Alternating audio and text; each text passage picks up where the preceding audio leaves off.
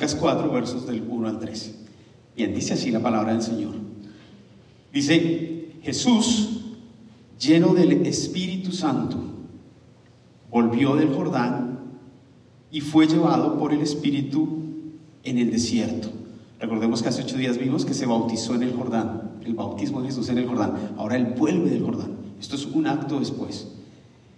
Por 40 días, siendo tentado por el diablo, y no comió nada durante estos días, pasados los cuales tuvo hambre. Entonces el diablo le dijo, si eres hijo de Dios, di a esta piedra que se convierta en pan. Jesús le respondió, escrito está, no solo de pan vivirá el hombre. Llevándole a una altura, el diablo le mostró en un instante todos los reinos del mundo. Y el diablo le dijo, todo este dominio y su gloria te daré, pues a mí me ha sido entregado, y a quien yo quiero se lo doy. Por tanto, si te postras delante de mí, todo será tuyo. Respondiendo Jesús le dijo, escrito está, al Señor tu Dios adorarás y a Él solo servirás. Entonces el diablo le llevó a Jerusalén y le puso sobre el pináculo del templo y le dijo, si eres hijo de Dios, lánzate abajo desde aquí, pues escrito está, a sus ángeles te encomendará para que te guarden, y en las manos te llevarán, no sea que tu pie tropiece en piedra. Respondiendo Jesús le dijo, se ha dicho, no tentarás al Señor tu Dios. Cuando el diablo hubo acabado la tentación, se alejó de él, esperando un tiempo oportuno. Bien, vamos a hablar hoy acerca de la prueba, como había dicho hace unos segundos. Cuando va a empezar algo nuevo y, cuando estamos viendo este, este, este, este punto de la vida de nuestro Señor Jesucristo, Él está a punto de iniciar su ministerio público.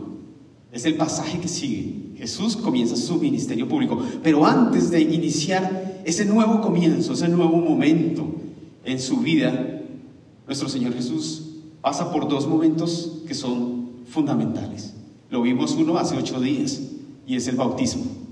Y en el bautismo nuestro Señor comprende que la antigua lógica, la lógica del Antiguo Testamento, está quedando atrás.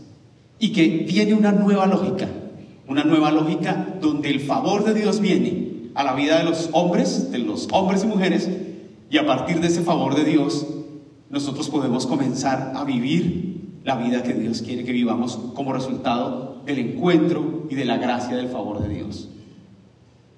Y también le dice eh, en, en esa parte, en el bautismo, y esa nueva lógica la vas a poder llevar a cabo no solo, sino en compañía de la presencia misma de Dios estará contigo.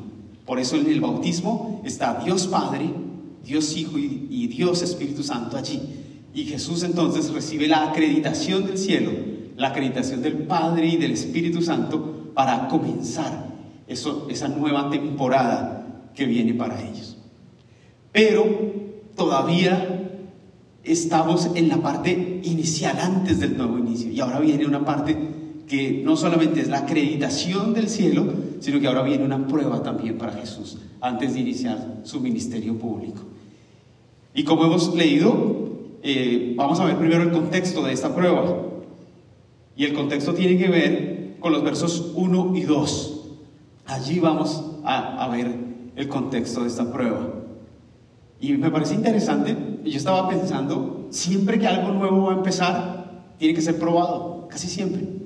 No sé, en muchas áreas. Por ejemplo, un profesional estudia, va a la universidad, pero antes de salir a, a poner su consultorio, a trabajar, tiene que pasar por una serie de pruebas, ¿verdad? Tiene que ser probado eh, en la misma universidad, en, en, en agencias, en organizaciones que hay. Necesita pasar las pruebas y luego de probarse, entonces ahí puede comenzar a trabajar. Y así en muchas otras áreas. De pronto los carros, por ejemplo, eh, los, que diseñan los carros diseñan un carro nuevo, pero antes de ese carro salir al público, el carro tiene que ser probado. Y hay cantidad de pruebas para que ese carro pueda salir al público antes. Lo vimos en la pandemia, por ejemplo. Las vacunas, ¿verdad? La vacuna ya está, pero esperen un momentico. Necesita ser probada. Necesita ser probada. Y una vez fue probada, la vacuna salió al público. Y vemos que esa, esa, esa lógica la encontramos también en, aquí en este relato.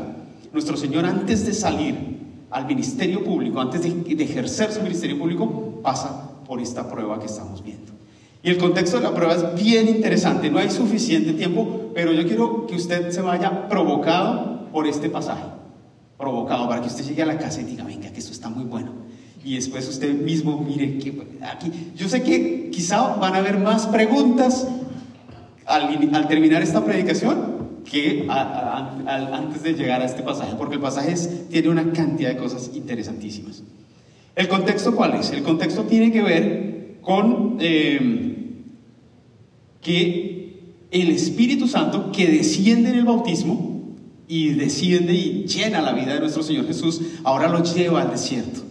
Es interesante, es el Espíritu quien lo lleva al desierto. Es decir, Jesús está guiado 100% por el Espíritu de Dios. Y esto es bien interesante, ya comienza a, a, mí comienza a darme una cantidad de preguntas. O sea que cuando estamos guiados y llenos del Espíritu Santo podemos ser probados. Ah, yo pensé que cuando estábamos llenos del Espíritu Santo las pruebas no nos tocaban. Yo pensé que eso era para otros. Pero aquí nos dice que estando lleno del Espíritu Santo, con la acreditación del cielo, ahora el Espíritu es quien nos lleva al desierto.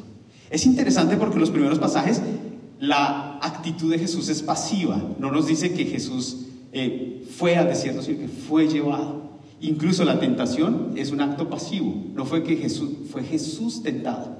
Fue el diablo el que vino a tentarle a él. Algo, algo interesante también del contexto es que habían pasado 40 días de ayuno. Jesús había estado 40 días ayunando. Esto es muy similar a los 40 años que pasó el pueblo de Israel en el desierto. ¿Cierto que sí? Y es muy similar también a los, al ayuno de Moisés, por ejemplo, también, antes de la liberación del pueblo. Es muy similar. Jesús pasó 40 días. Interesantísimo, que luego de los 40 días tuvo hambre. O sea, parece que durante ese tiempo él estaba, no había sentido hambre, estaba fortalecido en su ayuno, pero a los 40 días tuvo hambre. Y ahí y, y, si ustedes notan, el último versículo dice que el diablo buscando el momento oportuno, como que el diablo busca el momento oportuno, ¿no? Y ahí cuando tuvo hambre es cuando aparece la tentación. Mire que no fue en el día 20, no fue en el día 15, no fue en el día 30. No sabemos qué pasó en esos días. Es interesante. Del día 1 al 39 no sabemos qué ocurrió. Sabemos qué pasó en el día 40, cuando tuvo hambre. Y ahí es cuando Satanás viene el diablo, como lo expresa Lucas, viene a traer la tentación. Después, cuando Jesús hubo tenido hambre. Este, este personaje que aparece el diablo lo encontramos desde Génesis, no es un personaje nuevo, es el diablo y eso. Algunos dicen, no, es que el diablo es un concepto del Nuevo Testamento. No, no, no. Desde Génesis, capítulo, los primeros capítulos ya estaba ahí. Ahí ya estaba diciendo, aquí estoy. Y es el mismo personaje y es súper interesante que utiliza una estrategia muy parecida a la que utilizó con Adán y con Eva. Muy parecida. Siempre tratando de reemplazar una verdad de Dios por una mentira. Siempre usa la misma estrategia, el mismo personaje aparece ahora aquí. En Génesis es un paraíso, aquí está en un desierto, es distinto, pero es el mismo personaje que viene a tentar a Jesús ese es el contexto más o menos del, pasaje. Y la prueba, la tentación, ¿en qué consistió la prueba? La, la, prueba consiste en tres tentaciones, básicamente. Yo le he dado algunos nombres. Eh, usted puede decir, no creo que eso sea precisamente, pero por ahí es. y usted mismo puede redarle, redarle, usted puede volverle a dar el nombre que usted considere de pronto es más preciso. Pero eh, la primera prueba, yo, la, eh, la, primera tentación yo la he denominado la, prueba, la tentación del, eh, de la independencia, de la independencia. Esa sería la primera tentación. Y dice el texto que entonces el diablo le dijo, si eres el Hijo de Dios, di a esta piedra que se convierta en pan. La tentación básicamente radicaba en cuestionar o en tergiversar la, la, la identidad de Jesús como Hijo de Dios. Se repite la frase, si eres el Hijo de Dios. Satanás si algo quería era dañar la identidad de Jesús. Cambiarla, hacerlo dudar en su identidad. Interesantísimo eso. La tentación tenía que ver primordialmente con la identidad de Jesús como Hijo de Dios. Y lo, primero que hace es mostrarle la tentación de la independencia. ¿Seguirá Jesús la dirección del Espíritu Santo? Como viene desde el Jordán, o manifestará una y seguirá manifestando la dependencia de Dios, o el hambre hará que Jesús diga, no quiero depender más del Padre, quiero ser independiente y hacerlo por mis propias fuerzas. Esa es la tentación allí. Porque es una tentación con la identidad de Jesús. Porque le está, hasta el momento, la identidad de Jesús como Hijo de Dios radicaba en la dependencia que él tenía del Padre. Y toda la identidad de Jesús, hasta la cruz, hasta la resurrección, va a mantenerse sobre la dependencia que tiene profunda con el Padre. Y Satanás sabía que eso iba a ser fundamental, que Jesús tuviera esa identidad clara de dependencia con el Padre, y por eso es lo primero que quiere cambiar, alterar. Ah, si eres el Hijo de Dios, ¿por qué no haces esto? ¿Estaría Jesús entonces escuchando esa nueva o esta nueva eh, fórmula que el diablo traería para él? ¿O se mantendría Jesús en su capacidad y en su identidad de dependencia con el Padre? Algo similar pasó con Adán y Eva también. Ellos tenían una identidad y Satanás llegó allí en el paraíso a dañar su identidad. ¿De verdad les dijo eso? ¿De verdad les dijo que si comen eso? No, ustedes, Él va a querer en primer lugar alterar nuestra identidad como hijos de Dios. Es muy linda la respuesta de Jesús a esto, porque nos dice que Jesús eh, respondió con la palabra de Dios. Dijo, no solo de plan vivirá el hombre. Es decir, Jesús afirmó su dependencia de Él. En el momento de vulnerabilidad donde Jesús había podido decir, oye, sí, yo puedo hacerlo. Y, salirse de la dependencia, volverse independiente de Dios, Jesús afirma y dice, sí, es verdad. Jesús dice, no, esto es mentira, perdón. Dice, no solo de pan vivirá el hombre. Y el Señor logra mantener su dependencia de Él. Una de las tentaciones que tenemos hoy en día los seres humanos es la tentación de ser independientes de Dios, de declararnos independientes de Él. ¿Sabes qué Dios? No te necesito. Yo solo lo puedo hacer. Yo sé que tú puedes hacer esto, pero yo quiero hacer esto por mis propios medios. declararnos independientes de Él.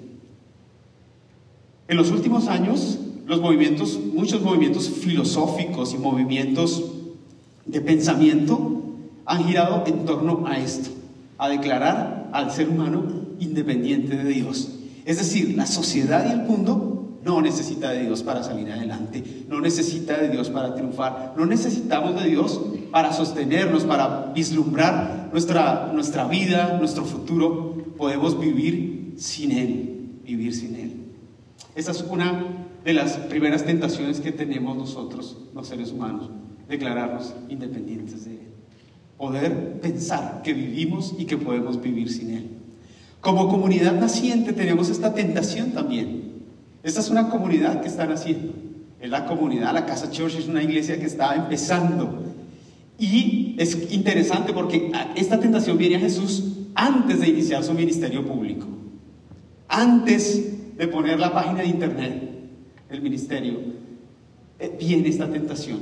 Porque Satanás, el diablo, sabía que si lograba, antes de que él iniciara, dañar su identidad como hijo de Dios y hacerle independiente del Padre, iba a dañar todo lo que vendría por delante.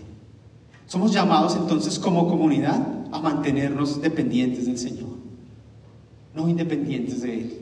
Nada que hagamos en esta iglesia lo podemos hacer sin la dependencia del Señor.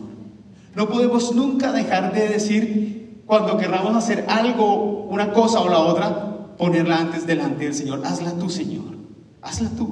Queremos que tú seas quien provea el pan. Queremos que tú seas quien nos sirva. No queremos nosotros hacerlo a nuestra forma y en, nuestras, en, nuestra manera. Queremos ser guiados por ti, Señor. Queremos ser dependientes de ti. La segunda tentación por la cual Satanás quiere dañar la identidad de Jesús como Hijo de Dios tiene que ver con la tentación al cambio.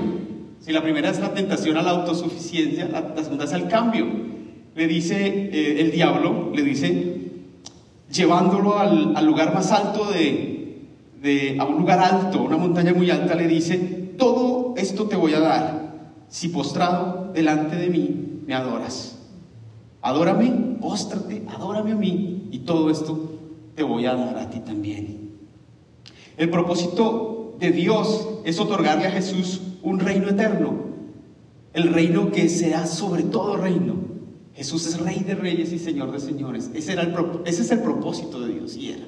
Y Satanás quería cambiar el propósito de Dios. Entonces le dice a, Jesús, yo, yo, sé que el Padre te ha dado todo ese poder y te ha dado todo reino y todo poder, pero yo también te lo puedo dar. Lo único que quiero es que lo hagamos a mi manera. Si tú me adoras, yo también todo esto te puedo dar. Es esa tentación a reemplazar el centro de nuestra adoración, a cambiar el centro de la adoración. Es decir, no lo adores a Él. ¿Por qué no me adoras a mí? Y se dan cuenta que Satanás desde el principio ha tenido, el diablo, esa intención de recibir la adoración que solo pertenece al Señor y a Dios. Siempre desde el principio Él ha querido recibir la adoración que solo pertenece a Dios. Y es lo que quiere aquí. Quiere recibir la adoración de Jesús también. De Jesús también. Quiere que Jesús cambie el centro de su adoración y le adore a Él también. Quiere la lealtad de Jesús. Porque la lealtad y la adoración están muy, muy íntimamente relacionados. Adoramos a aquel a quien debemos nuestra más profunda lealtad. Lealtad y adoración están de la mano. Adoramos a quien, a quien somos leales. Y aquí el diablo quiere que Jesús cambie sus lealtades, su adoración. Quiere ser él adorado por Jesús. La respuesta de Jesús fue no negociar esto y mantenerse fiel en su adoración y en su relación con el Padre. Jesús responde, al Señor tu Dios adorarás y a Él solo servirás. Responde con la palabra nuevamente, con la palabra. Conservar la lealtad de nuestro corazón es fundamental para mantener nuestra identidad con Dios, sobre todo en tiempos como los que vivimos. Es muy fácil hoy cambiar la lealtad de nuestro corazón y la adoración y el sujeto de nuestra adoración. Es muy fácil hacerlo. ¿Podemos dejar de adorar a Dios por adorar otro Dios? Eso pasa. Salió el Dios, no sé cómo se llama, y está novedoso, y ahora dejamos de adorar a Dios, al Dios verdadero, por adorar otro Dios. Estamos en un mundo lleno de dioses por todo lado. Dioses religiosos, pero dioses también materiales, el dinero, eh, a, las, algunas personas, la fama, el trabajo, eh, algún hobby, una persona. Ahora estaban algunos diciendo que Messi era Dios. Dijeron, no, me, hay otro Dios, ahora el Dios es Messi. Y me encanta, ay, básicamente, me hace favor me sacan este señor. seguridad, seguridad. Y a mí me encanta la actitud de Messi porque Messi dice, no, ¿cuál Dios? Dice, yo no soy Dios de nada. Y hay un video donde Messi dice, no, no, no, y no me digan Dios, a mí no me gusta que me digan así. Y yo no quiero que mis hijos escuchen que la gente me dice eso a mí. Yo no soy, yo soy solo un jugador de fútbol. Eso me parece lindo de él. Este, pero hoy es fácil que nuestro corazón se vaya para otro lado y adore otra, otras, otra una persona, una cosa. El auto, la casa, el viaje, el prestigio, el diploma que tengo colgado allá en la oficina. Tantas cosas. Los hijos, los hijos podemos centrarnos y nuestra adoración llegar a ser los hijos. Yo, recuerdo, nosotros en, Bogotá tenemos una frase, tú que eres bogotano me entiendes bien, ¿cómo es? ¿Andrés? A Julián, Julián, perdón. Que uno dice, eh, no, yo adoro esa china, yo adoro esa niña. Uno dice así. Mi mamá, por ejemplo, de mis, de, mis hijos, dice, no, yo adoro los hijos de yo los adoro. Yo me acuerdo que yo siempre digo, los quiere mamá, los quiere, no solo adora a Dios. Pero el adoro es fácil. Yo adoro mis hijos, yo adoro no sé qué. Y es una expresión, pero en, ocasiones eso es real. Entonces, la tentación aquí tiene que ver con cambiar el centro de la adoración. Ya no lo adores a Él, ahora adórame a mí. Ahora, y eso es muy fácil hacerlo, cambiar el centro de nuestra adoración. Cambiar el centro de nuestra adoración. Hace unos, unos días tiempo ya encontré a alguien que había sido un cristiano comprometido y ahora estaba en otra religión y estaba adorando al Dios, ya me acuerdo cómo se llama.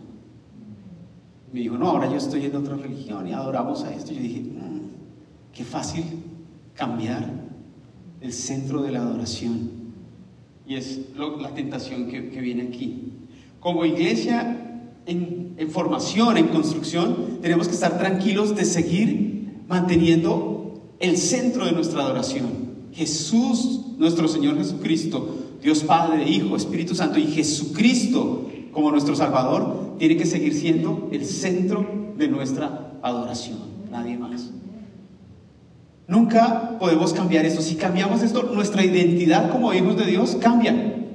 La identidad de los hijos de Dios se basa en que adoramos al Dios verdadero, al Dios verdadero por encima, sea popular o sea impopular, hoy no es muy popular, hoy no es muy popular.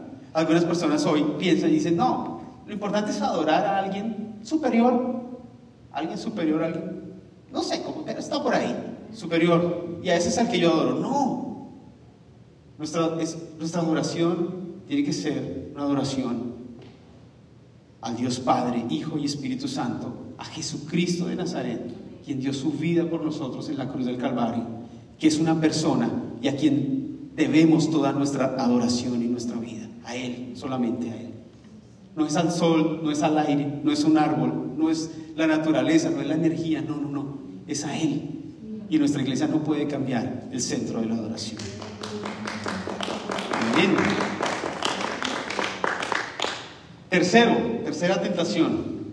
La tentación del capricho, le puse yo ahí, del capricho.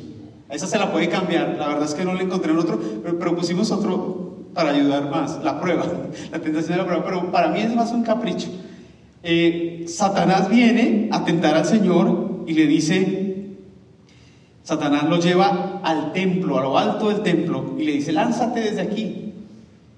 Y viene Satanás como es astuto, cita el Salmo 91. Satanás Satanás parafraseando y citando el Salmo 91. Por eso siempre que le hablan a uno con la Biblia hay que estar tranquilos también y mirar qué es lo que me están diciendo con la Biblia. Porque con la Biblia se pueden decir muchas cosas.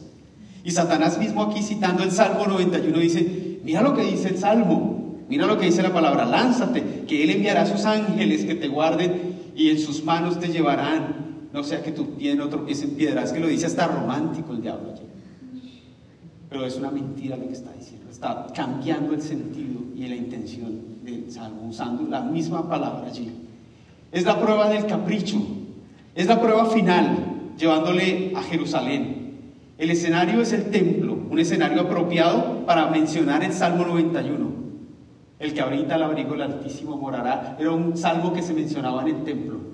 Y este es un escenario preciso para que Satanás mencione el, el Salmo 91 allí.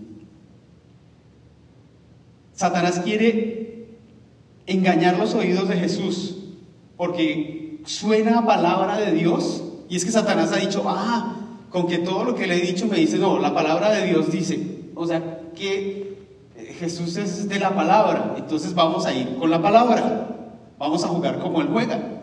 Entonces, como no pudo por otra forma, ahora quiere hacerlo con la palabra.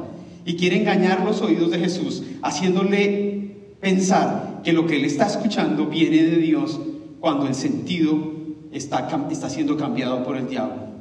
Jesús reconoce esta estrategia del diablo y él entonces, que conoce las intenciones de las palabras que está diciendo, él responde nuevamente diciendo, no tentarás al Señor tu Dios, a Él solamente servirás, no lo tentarás, está escrito, no tentarás al Señor tu Dios. El diablo quería cuestionar la fidelidad de Dios aquí, que, que Jesús cuestionara a Dios. Es decir, Él dijo que lo va a prometer, entonces pruébalo, lánzate, prueba a Dios. Y entonces Jesús al lanzarse de este lugar estaría probando a Dios. Y eso era precisamente lo que Jesús no podía, no podía caer. La respuesta de él es no, al Señor tu Dios no lo tentarás, no lo probarás. Y es que, y nos vemos identificados porque muchas veces tomamos la palabra de Dios incluso también para probar a Dios, para probar a Dios. Muchas veces caemos en la tentación de distorsionar nuestra identidad como hijos de Dios, tomando la palabra de Dios simplemente para, ah, si somos, si tú eres Dios, tú entonces tendrías que hacer esto por mí o lo otro. Y estamos tentando a Dios también. Muchas veces nosotros cuestionamos a Dios y nuestra identidad como hijos de Dios es cuestionada también por el diablo cuando nos dice, ah, si eres hijo de Dios, también nos lo dice a nosotros. Ah, tú eres hijo de Dios. Y entonces si tú, si tú realmente eres hijo de Dios, ¿por qué estás enfermo? ¿No deberías estar sano? Ah, si tú eres hijo de Dios. Y si eres hijo de Dios, ¿por qué estás sin trabajo? Y si eres hijo, ah, ¿estás triste? ¿Estás triste? ¿Y si eres hijo de Dios? Satanás siempre va a querer. ¿Acaso no dice la Biblia que un corazón que tiene a Cristo no puede estar triste? Nos va a citar la Biblia también. Mm, entonces tú, algo está fallando en ti. Algo no está bien, algo no está funcionando. Ah, con que tú eres hijo de Dios y tienes problemas en tu, en tu relación eh, de, pareja, de, estás, has tenido conflictos con tu esposa, oh, qué falso eres, qué hipócrita eres. O sea, tú eres hijo de Dios y tu matrimonio no es perfecto. Cuando siempre el diablo va a poner cuestionar nuestra identidad como hijos de Dios. A cuestionarla. ¿Para qué? Para que nosotros digamos, sí, es verdad. Y entonces pongamos a prueba al Señor. Señor, perdiste la prueba porque soy tu hijo y mira, estoy enfermo. ¿Sabes qué? No quiero más contigo. Probar a Jesús, probar a Dios hoy es muy fácil en las distintas áreas de la vida. Ahí está las tres tentaciones. A las tres Jesús responde con la palabra de Dios. Escrito está. Esa es una forma poderosa de responder a la tentación del Señor, de la tentación que viene para nosotros. Escrito está con la palabra. Por eso necesitamos ser una comunidad de la palabra. Aprender la palabra, saber la palabra, memorizar la palabra. Y memorizarla es importante, porque cuando viene la tentación no sabemos. Acá dice el texto, Satanás buscaba el momento oportuno, el momento menos donde somos más vulnerables. Ahí llega. Y ahí es cuando necesitamos tener la palabra de Dios en nuestra mente, en nuestro corazón. La palabra y la llenura del Espíritu Santo nos muestra el Señor, la llenura del Espíritu Santo. El Espíritu Santo estaba allí, llenando la vida de Jesús, y la palabra era fundamental para contrarrestar la prueba, las tentaciones. Estamos empezando nuevos comienzos. Estamos, el Señor tiene nuevos comienzos para cada uno de nosotros, en muchas áreas, en el trabajo, en la familia, en la iglesia. Dios tiene nuevos comienzos para cada uno de nosotros, en tu hogar, en tus relaciones interpersonales, en tu futuro. Dios tiene nuevos comienzos. Pero para que esos nuevos comienzos se den, necesitamos pasar la prueba, la tentación. Seremos tentados en nuestra mente, en nuestra identidad como hijos de Dios. Ya lo he dicho, lo que más Satanás va a querer dañar nuestra identidad como hijos de Dios. Ah, de verdad, si eres hijo de Dios, que Satanás va a querer dañar nuestra identidad como hijos de Dios para que esos nuevos comienzos que Dios tiene para nosotros no se den. Pero nosotros podemos hoy, como nuestro Señor Jesucristo, llenos del Espíritu Santo y con el poder de la palabra, responder, está escrito, está escrito. Al Señor solo adorarás y a Él solo servirás. Y rindo mi vida a ti, Señor. La rindo a ti cada segundo. Al enfrentar estas pruebas, su fidelidad, con, en, la, en su fidelidad, Jesús ha demostrado obediencia al Padre y ha demostrado que está listo para su ministerio público. Jesús ha demostrado que ya está listo y que su ministerio público está por venir. Pido al Señor que guarde nuestra comunidad, la Casa Church, de la tentación de la autosuficiencia. Que seamos una comunidad de personas dependientes del Señor y de cada uno de nosotros. Que nos guarde de la tentación del cambio, de reemplazar a Dios y la adoración a Dios por adorar cualquier otra cosa, incluso a una persona, a un líder, a la iglesia misma. Que siempre la adoración a, Dios sea el centro de nuestra adoración y de nuestra vida. Y que nos guarde de la tentación del capricho, de lanzarnos. Y os digo, Dios prometió, Él tendrá que hacerlo por mí. Es decir, de poner a Dios al servicio mío y no nosotros al servicio y a, y a la voluntad de Él. Que por el contrario podamos continuar manteniendo nuestra identidad como hijos de Dios. Que si algo marca nuestra identidad es que somos hijos del Señor, hijos de Dios. Que dependemos del Padre en todo, incluso en cada detalle. Entregamos nuestro corazón en adoración, tanto en nuestro hogar, en nuestra vida privada, como en la iglesia. Que adoramos a Él y a nadie más y que vivimos en alegría, sabiendo que todo lo que tenemos es por la gracia de Dios y no por nuestro capricho, por la gracia del Señor que se desborda hacia nosotros.